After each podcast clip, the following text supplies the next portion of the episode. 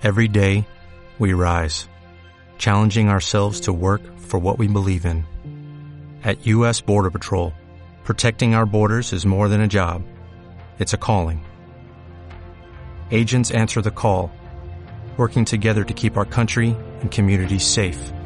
If you're ready for a new mission, join U.S. Border Patrol and go beyond. Learn more at cbp.gov/careers.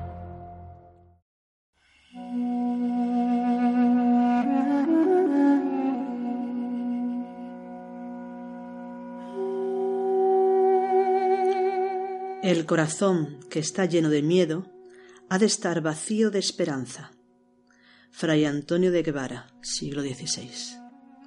Hola, bienvenidas y bienvenidos un día más a Sendero a la Nada, eh, un programa en el que tratamos diversos temas relacionados con la búsqueda espiritual, con el trabajo interior, con todas aquellas eh, filosofías y tendencias, eh, religiones, que nos ayuden a conocernos a nosotros mismos y a integrar plenamente nuestra realidad espiritual, esa dimensión que muchas veces dejamos olvidada y que consideramos que para poder obtener una, plenitud de lo que somos debe estar incluida. La plenitud se halla, según muchas tradiciones, en la integración de la totalidad de lo que somos, por lo tanto, de esa dimensión espiritual.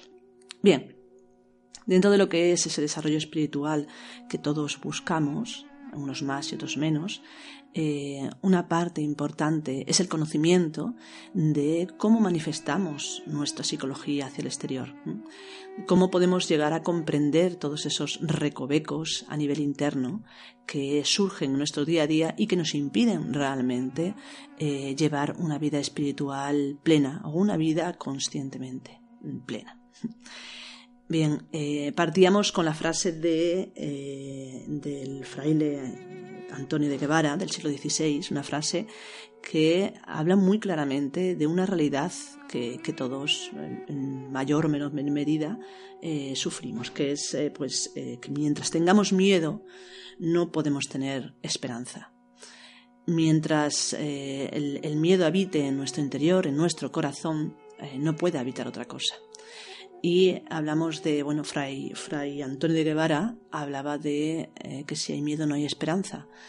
Eh, nosotros hablamos de que si no hay miedo no puede haber confianza. O de otra manera, la falta de confianza eh, trae el miedo y el miedo en sí no es nada más y nada menos que una falta de confianza. digamos, o explicaremos por qué. Eh, antes de empezar en relación, porque es de lo que vamos a hablar en este podcast, antes de empezar a hablar de la confianza y del miedo concretamente, hemos de decir que eh, un par de cosas. Una de ellas es que cuando nosotros hablamos del miedo, por ejemplo, desde me refiero desde esta escuela de trabajo, de, búsqueda espiritual, eh, la forma de trabajar que tenemos es que cuando hablamos de, por ejemplo, el miedo o hablamos de la ira, no solemos llamarle emociones. Solemos llamarle estado psicológico. ¿Por qué? Porque consideramos que una emoción es una parte de ese estado psicológico. Dicho de otra forma, cuando hablamos de miedo, hemos de entender que el miedo tiene emociones, por supuesto, pero también tiene una manifestación instintiva y, por supuesto, tiene unos pensamientos concretos.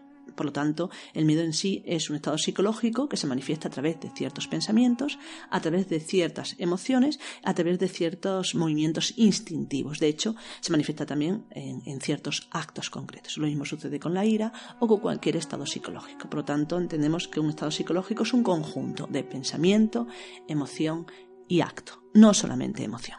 ¿De acuerdo?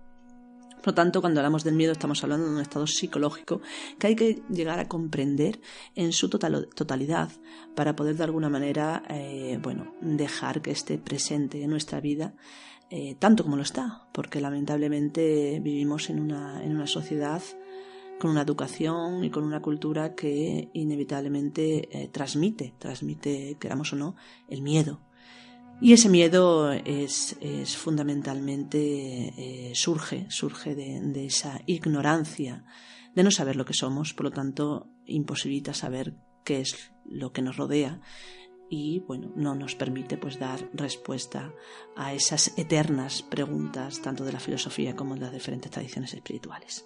De dónde somos, de dónde venimos, hacia dónde vamos, quiénes somos realmente. Me gustaría ah, hablar, bueno, mm, leer la frase de, del Génesis 3.9, eh, que dice lo siguiente, dice, y llamó Dios, el Eterno, preguntándole, ¿Dónde estás? Y respondió, He oído tu voz en el huerto y tuve miedo, porque estoy desnudo, por eso me escondí. Esta frase ah, que inicia bueno, en el Génesis, al inicio del Génesis, que nos habla claramente de, por qué surge el miedo. Si, la analizamos un poco, desde la visión más de, de, la propia psicología y desde el desarrollo espiritual, vemos que dice, tuve miedo porque estoy desnudo, por eso me escondí. Si cambiamos un poco la palabra desnudo por la palabra mm, vacío, por la palabra separar, eh, podemos entender claramente ese miedo. En la frase dice, tuve miedo y, por, y porque estoy desnudo y por eso me escondí da a entender de que cuando uno ve que está desnudo surge el miedo. Y así es.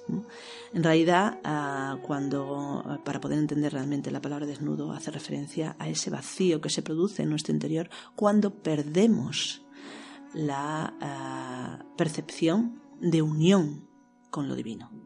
Por lo tanto, cuando uno se separa, cuando uno ve, se ve a sí mismo como algo separado, es cuando surge ese miedo, esa ausencia de la realidad espiritual. De esta manera podemos entenderlo. Lógicamente hay muchas otras formas de entenderlo, no estoy diciendo que tenga que ser esta la única, pero sí que de alguna manera esto nos puede ayudar a entender no solamente de dónde surge nuestro miedo, sino también cómo podemos llegar a comprenderlo. De hecho, otra de las cosas que quería comentar antes de, hablar más en profundidad sobre ello es que eh, para poder eh, comprender cualquier estado psicológico debemos de trabajar y comprender también su contrario, es decir, lo que se ha llamado en las tradiciones las virtudes. Por eso hablamos a la vez del miedo y de lo que consideramos que es su contrario, que no es la valentía, sino la confianza. La confianza que sería no confiar, porque a veces cuando hablamos de esto decimos, sí, pero confiar en qué, en qué debemos confiar, en los demás, en nosotros mismos, en qué. Aquí hablamos de que hay, mm, bueno, aquí me refiero fundamentalmente en, una escuela que pretende pues el, desarrollo espiritual, ¿no? Eh, con un conocimiento que, que pretende también ese, ese desarrollo. Cuando hablamos, hablamos entonces de dos tipos de confianza. La primera confianza debe ser en el conocimiento que te va a permitir ese desarrollo espiritual. Debemos de confiar en la enseñanza.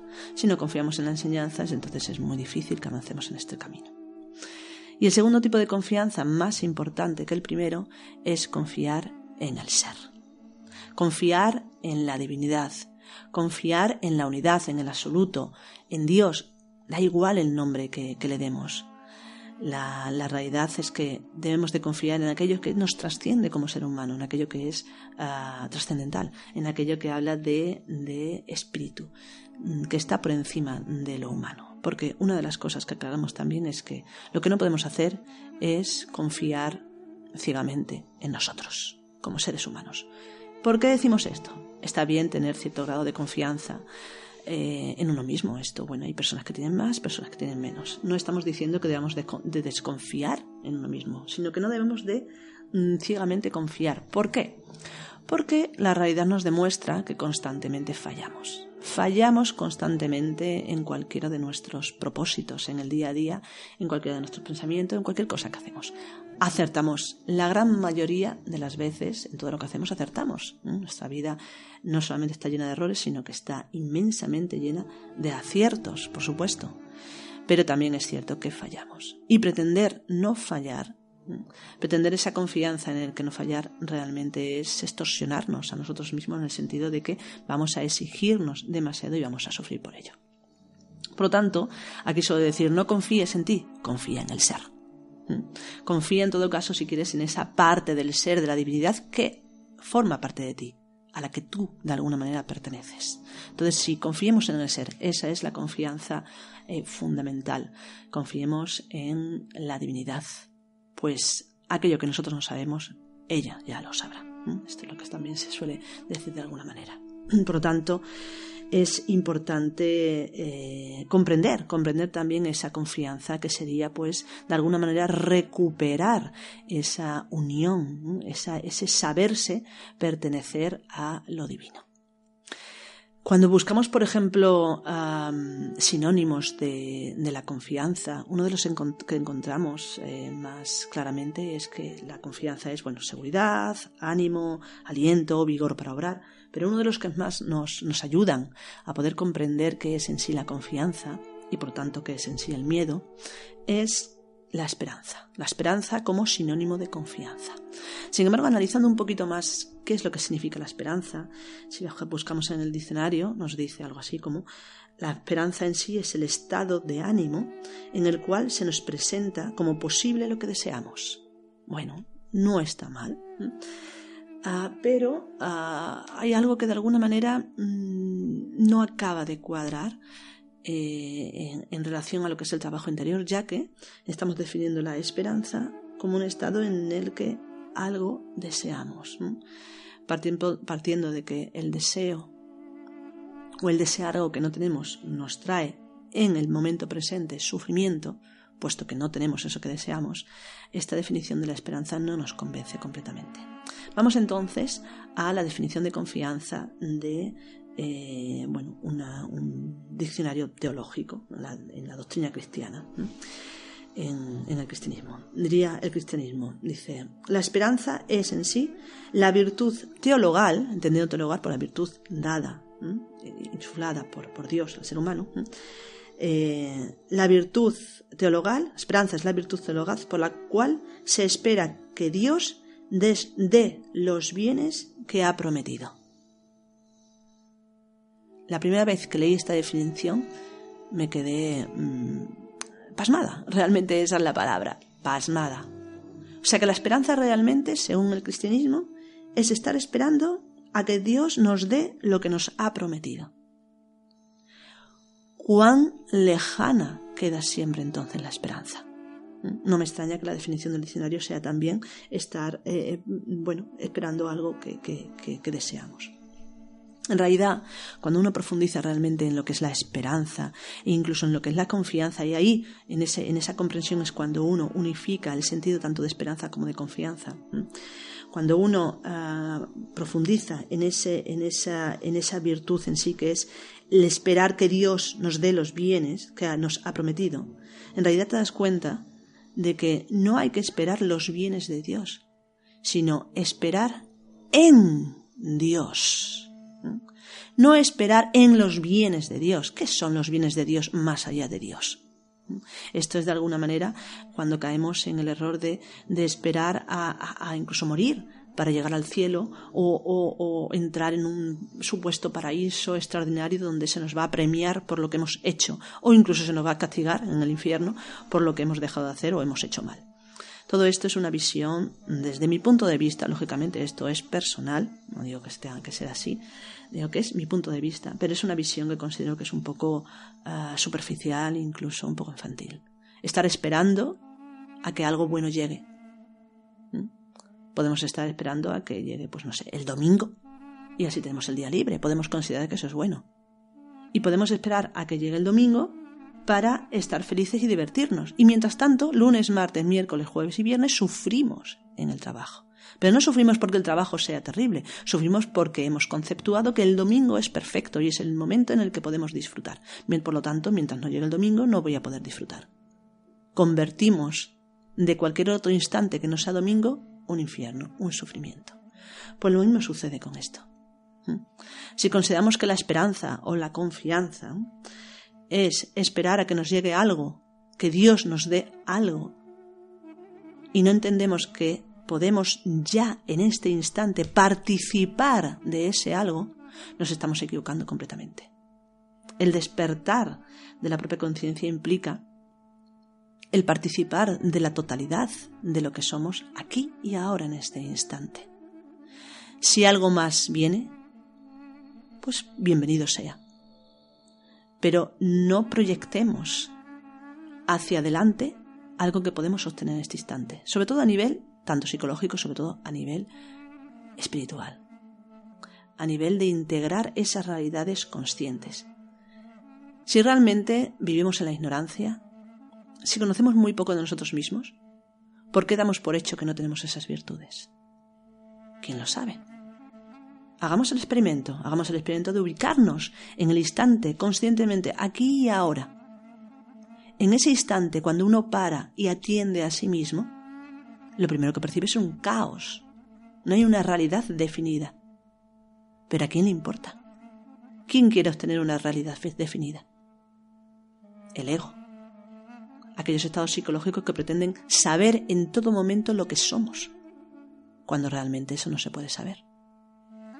La confianza, y por ello tanto, por lo tanto también la esperanza, sería estar participando ya en este instante de lo que somos en una totalidad. Hay una frase que dice, eh, una porción de realidad es contenedor de su totalidad. Y así es. En la medida que seamos capaces de participar conscientemente en este instante de lo que somos, eso es confianza. Cuando uno participa conscientemente de eso que somos, se abre una dimensión diferente, podemos llamarlo así. Esa dimensión diferente es la divinidad, es la espiritualidad en su grado, podemos decir, más elevado. Por eso decimos que la confianza es participar conscientemente de la divinidad. Por lo tanto, podemos decir que la confianza es estar y ser en Dios, ser lo que uno es, seidad, divinidad, totalidad, unidad. La confianza, por lo tanto, sería el descanso, el desahogo, la reconciliación, incluso la paz, de reposar plenamente en la divinidad, en Dios. Por lo tanto, no debemos de esperar nada que no tengamos en este instante. Hay una frase que se dice en el sibaísmo de Kashmir, más o menos, porque no la recuerdo muy bien, que dice aquello que lo que no veas, percibes o no esté aquí en este instante, no estará nunca. Y lo que esté en este instante estará siempre.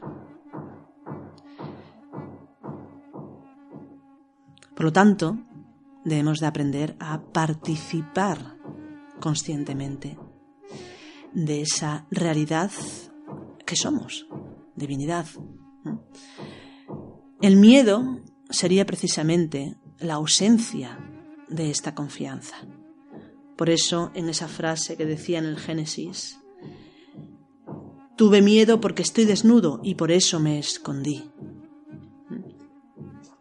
Es estar desnudo, es estar separado.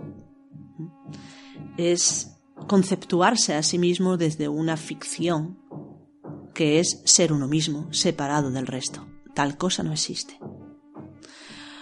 Por eso el miedo surge cuando salimos realmente de esa unidad, cuando creemos que dejamos de ser la divinidad, cuando creemos que dejamos de ser lo que somos. Sin embargo, esto es imposible.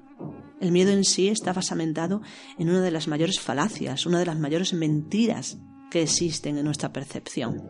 De hecho, de todos los estados psicológicos, el más mentiroso es el miedo. Porque el miedo se basamenta en algo que no existe en una posibilidad que rara vez llega a ser.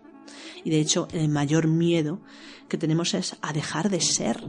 Paradójicamente, tenemos miedo a dejar de ser lo que creemos que somos. Y aquí hay dos errores fundamentales. Uno de ellos es que no sabemos realmente lo que somos, por lo tanto lo que creemos que somos es simplemente una creencia. Y por otro lado, no podemos dejar de ser lo que realmente somos, seamos conscientes o no seamos conscientes. ¿Quién puede dejar de ser parte de lo creado? Eso es imposible. Por lo tanto, debemos hacernos conscientes de esa realidad y recuperar esa confianza en la divinidad, en lo existente, en lo manifiesto, en lo que es, con mayúscula. Ahondando un poquito en, eh, en el miedo, lo definimos de esta forma, el miedo sería, por lo tanto, la ausencia de confianza entendiendo confianza como ese descanso y esa, esa relación íntima, relación con la divinidad, con lo que somos, con la totalidad. Por lo tanto, ese miedo surgiría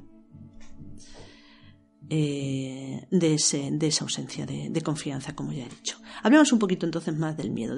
busquemos en el diccionario y vemos que la definición que encontramos, encontramos dos definiciones que son interesantes de analizar. La primera definición sería, el miedo es la perturbación angustiosa del ánimo por un riesgo o daño real o imaginario. Bien, vamos a analizar poco a poco esta, esta definición, luego hablaremos de la otra. Bien, ¿Qué es perturbación? Bien, pues buscando perturbación es sinónimo de movimiento, ¿vale? Angustia. Angustia podemos definirlo, ahora así un poco abiertamente y rápidamente, como sufrimiento. Y ánimo. Decía, perturbación angustiosa del ánimo.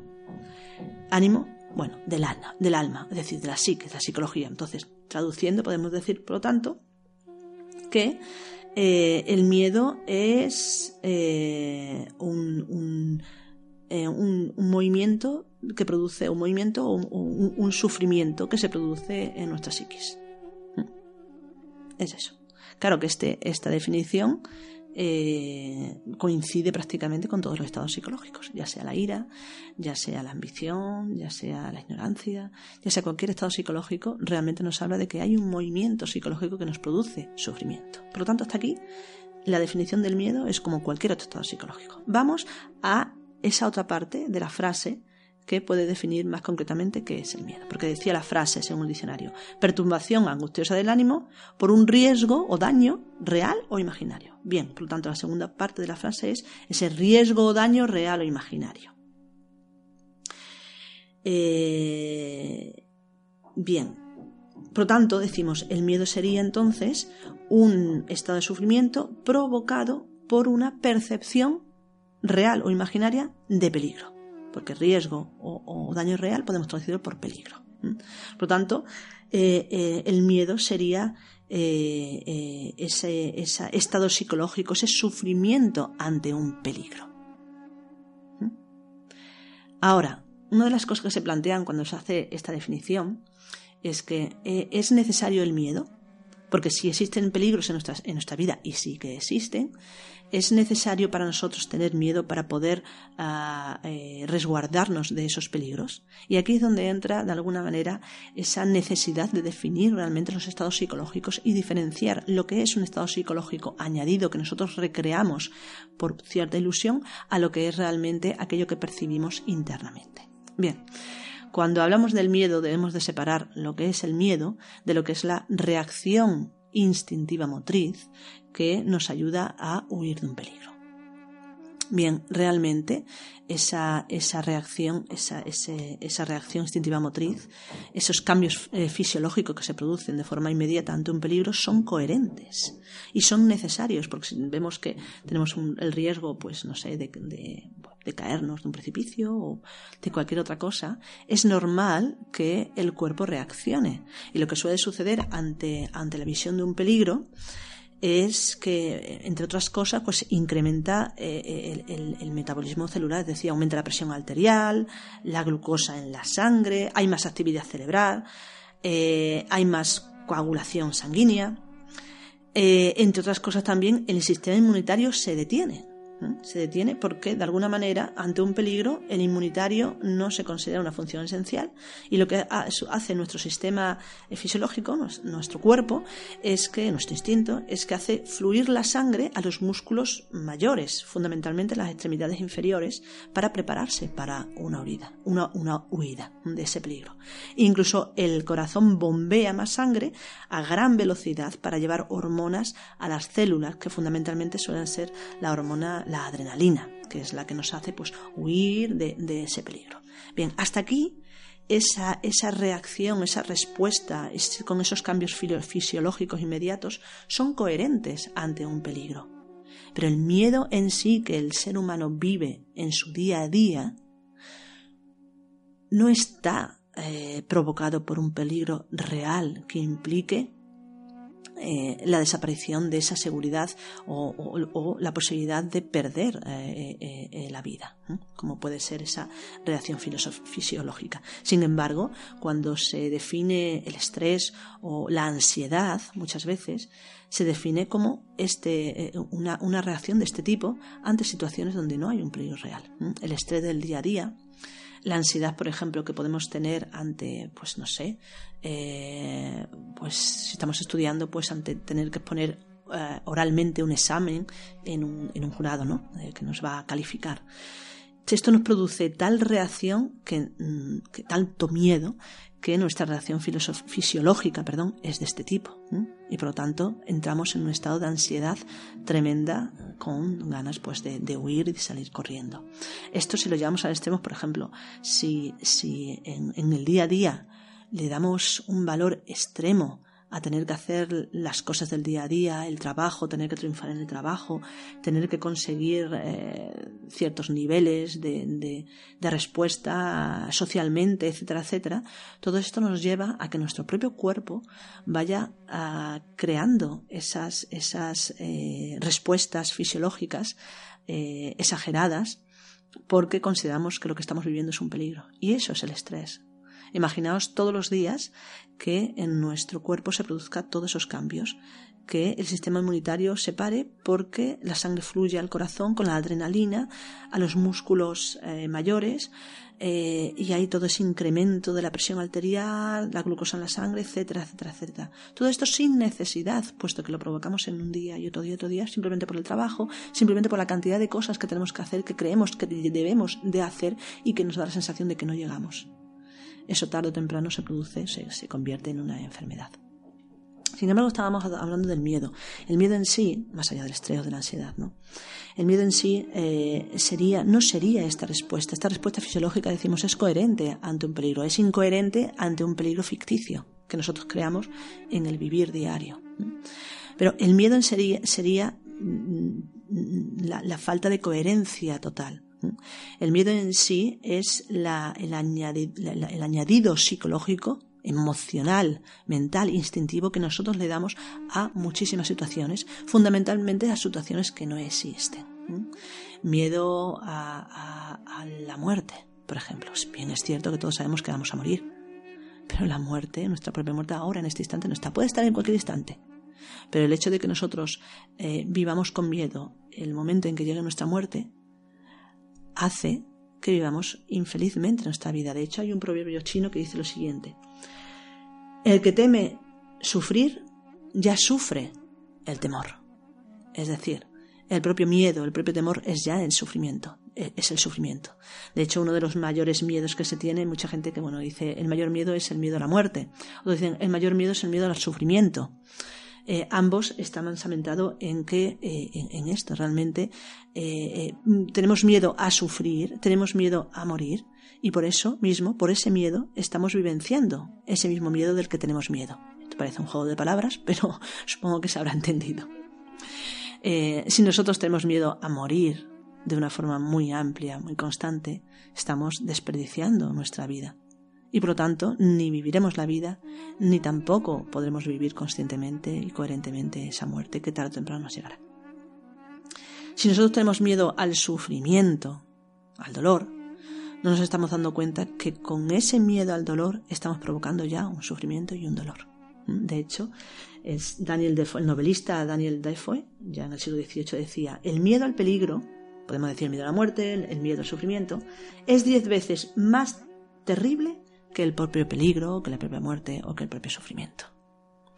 Por lo tanto, realmente una de las grandes plagas, podemos decir, uno de los grandes mm, condenas, sí que nombre poner, terribles ¿no? de la humanidad es, el miedo. Por eso ah, debemos de alguna manera, aquellos que queremos trabajar sobre nosotros mismos, eh, desarrollar y trabajar en nosotros la confianza, no la, vuelvo a decir, no la confianza en nosotros, aunque también, pero fundamentalmente la confianza en lo divino, la confianza en el ser, la confianza en un camino que nos haga, pues ese, nos lleve mm, de alguna manera a ese despertar.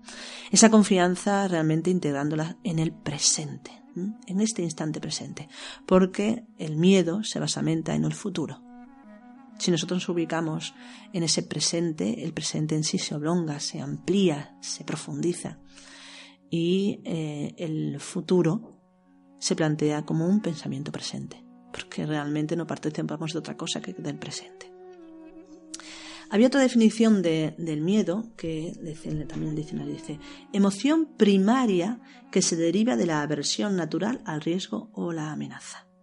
Bien, esa emoción primaria, decimos, es, una forma que consideramos, ah, bueno, la, visión de la psicología oficial, de la filosofía oficial, completamente respetable, pero desde nuestro punto de vista, vuelvo a decir, nuestro punto de vista, eh, tan válido como cualquier otro, siempre que se respete los de los demás, eh, consideramos que el miedo no es en sí una emoción primaria, sino que es un estado psicológico, como he comentado ya, que manifiesta una forma de pensar, sentir y actuar. Lo que sucede es que el miedo o la forma, la, la parte instintiva motriz o fisiológica del miedo es tan intensa que nos hace pensar que, no hay pensamientos coherentes. Más que, más que pensamientos coherentes o, incoherentes en, el miedo, lo que suele suceder es que eh, cuando surge eh, el miedo, eh, ha surgido este estado, este estado ha surgido debido a que hemos estado pensando previamente en otro estado. Dicho de otra manera, no lo he explicado bien. Me refiero a que muchos miedos surgen debido a ideas preconcebidas que tenemos sobre algo. por ejemplo, el miedo a la muerte son ideas preconcebidas de lo que es la muerte y es aquí no hay ninguna duda de que son ideas preconcebidas. ¿Por qué? Porque nadie sabe realmente lo que es la muerte. Ninguna persona, o pocas personas han podido tener alguna experiencia, lo que se llama experiencia eh, cercanas a la muerte y nadie ha venido a contarnos qué es lo que sucede. Por lo tanto, ese miedo a la muerte realmente es algo completamente eh, proyectado a nivel intelectual. Esa proyección intelectual hace que cada vez que, que surja ese pensamiento, pues se recree todo, toda esa emoción instintiva que nos hace pues sufrir y pasarlo mal. Y decimos aversión, dice la definición, emoción primaria que se deriva de la aversión natural al riesgo o a la amenaza. ¿bien? Decimos, la aversión es un apartar, apartar, cuando tenemos aversión a algo lo apartamos. Pero dice no natural. Decimos, eh, perdón, dice la definición, la aversión es algo natural y sin embargo no es real. Eh, según, no es real, según nuestra forma de ver, ¿vale? La, la, tradición del autoconocimiento con la que nosotros trabajamos, eh, bueno, dice que eh, no existe una aversión natural a nada. Toda aversión es adquirida o aprendida. Sobre todo por algo muy sencillo. Bien es cierto que es natural y es coherente que defendamos nuestro propio sistema, sistema entendido como por ejemplo nuestro propio cuerpo, eh, y, que, y que huyamos de alguna manera del el peligro o de la enfermedad, etcétera, etcétera. Esto es coherente y necesario. Pero de ahí a que el miedo sea natural a esto no es real, en el sentido de que si nosotros realmente somos conscientes de nuestra naturaleza espiritual, nuestra naturaleza divina, nos damos cuenta de que nuestro sistema ah, físico, es decir, el que tengamos un cuerpo, el que tengamos una mente, el que tengamos unas emociones, el que tengamos unas circunstancias personales y una vida, esto es algo temporal. Cuando uno realmente tiene la experiencia de lo divino, se da cuenta de que forma parte de lo eterno, de lo trascendente, de aquello que está más allá del tiempo y del espacio. Por lo tanto, eh, no hay realmente un miedo real, ni a la muerte, ni al peligro. Eso sí, hay coherencia. Lógicamente, si no hay miedo a la muerte o no hay miedo al peligro, no vamos a ser eh, tontos, por decirlo de alguna manera, y arriesgarnos, pues eso, tontamente, e ir a pues, precipicio, ponernos en medio de una carretera o pasan los coches. Esto es absurdo. Lo que se quiere decir con todo esto es que aunque cuando surge el peligro o surge el miedo, perdón, cuando surge el peligro, eh, o la amenaza a nuestra propia integridad, no, tiene, no se tiene miedo. Lo que se tiene es una reacción fisiológica, como hemos dicho antes, pero no miedo, porque el miedo sería la aversión a eso, es decir, el sufrimiento, el, el, el, negar a toda costa esos estados psicológicos. Y esto en sí no es algo que hemos aprendido. Se nos dice que la muerte es negativa, se nos dice que el sufrimiento es negativo, se nos dice que la vejez es negativa, se nos dice que fracasar es negativo, tantas y tantas cosas que se nos dicen y que si realmente paramos un poquito nos damos cuenta de que, ¿qué es eso de fracasar? ¿Qué es eso de, de, triunfar? ¿Triunfar en qué y fracasar en qué? ¿Qué es eso de, de, la muerte? No tenemos ni idea de lo que es la muerte. Realmente y a duras penas sabemos lo que es la vida, como para saber realmente lo que es la muerte. El sufrimiento y el dolor, podemos saber un poco lo que es el dolor y podemos saber, imaginar y proyectar multitud de sufrimientos, porque en realidad el sufrimiento es eso, proyección y proyección. Pero realmente cuando uno eh, analiza un poco, cuando uno se para un poco y hace introspección y hace conexión con, con eso que es sagrado, que está dentro de sí, eh, es muy difícil sostener el miedo por mucho tiempo. Muy difícil sostener los argumentos del miedo por mucho tiempo. Porque uno participa. Uno es parte de esa totalidad. Marie Curie decía lo siguiente, dice, nada en la vida debe ser temido, solamente comprendido. Ahora es el momento de comprender más para temer menos. Así es. Hace muchos años ya que dijo esta frase. Sin embargo, no caemos en la cuenta de lo importante que es. Aquello que tememos es aquello que no comprendemos. Aquello que tememos es aquello que no abarcamos. Porque comprender es abarcar, aprender es abarcar. Y abarcar, realmente lo único que abarca en nosotros es aquello que forma parte de la totalidad, aquello que llamamos espíritu o aquello que llamamos divinidad. Bueno, hasta aquí el, podcast eh, de hoy. Espero que, os sirva. Volveremos a ver seguramente en el futuro del miedo y de la confianza, porque son temas que nos acaban. Eh, si queréis alguna, bueno, tenéis alguna duda más, alguna pregunta, siempre podéis preguntar en, en la misma programa, en el mismo programa, en, en Sendero a la Nada, o consultar nuestra página web eh, centronoesis.com eh, para consultar también pues cualquier otro tema relacionado con, bueno, con la espiritualidad y con la búsqueda interior. Un saludo y hasta otro día.